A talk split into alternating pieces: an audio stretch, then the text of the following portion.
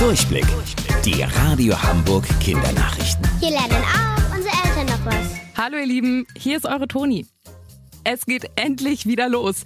Der Sommerdom auf dem Heiligen Geistfeld darf wieder öffnen. Ab Freitag, dem 30. Juli, fahrt ihr dort wieder Achterbahn, Autoscooter und nascht, was das Zeug hält. Aber ein paar Regeln gibt es wegen Corona.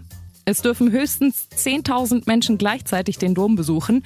Um reinzukommen, benötigt ihr einen negativen Corona-Test und wahrscheinlich wird es auch nötig sein, sicherheitshalber eine Maske zu tragen. Hallo Bienchen! An zwei Bushaltestellen in Hamburg ist ein neues Projekt gestartet. Auf dem Dach der Wartehäuschen wurden Wildblumen, Moos und Kamille gepflanzt. Ziel ist es, so viele Bienen wie möglich anzulocken. Manuel Pitzstück von der Deutschen Wildtierstiftung Warum sind Bienen denn für uns in der Stadt so wichtig? Ja, also Bienen sind so wichtig, die bestäuben ja zahlreiche Pflanzen, also Wildpflanzen, aber auch Apfelbäume oder Kirschbäume. Und wenn wir jetzt auch in der Stadt zum Beispiel keine Bienen hätten, dann hätten wir zum Beispiel auch viele Blühpflanzen nicht. Also die vermehren sich ja dadurch, dass sie bestäubt werden und durch die Bestäubung werden dann Samen produziert und dadurch entstehen dann neue Pflanzen. Danke, Manuel. Ein Jahr lang wird jetzt experimentiert, ob die Bienen sich auf den Bushaltestellen wohlfühlen. Falls ja, soll es noch mehr Pflanzendächer geben.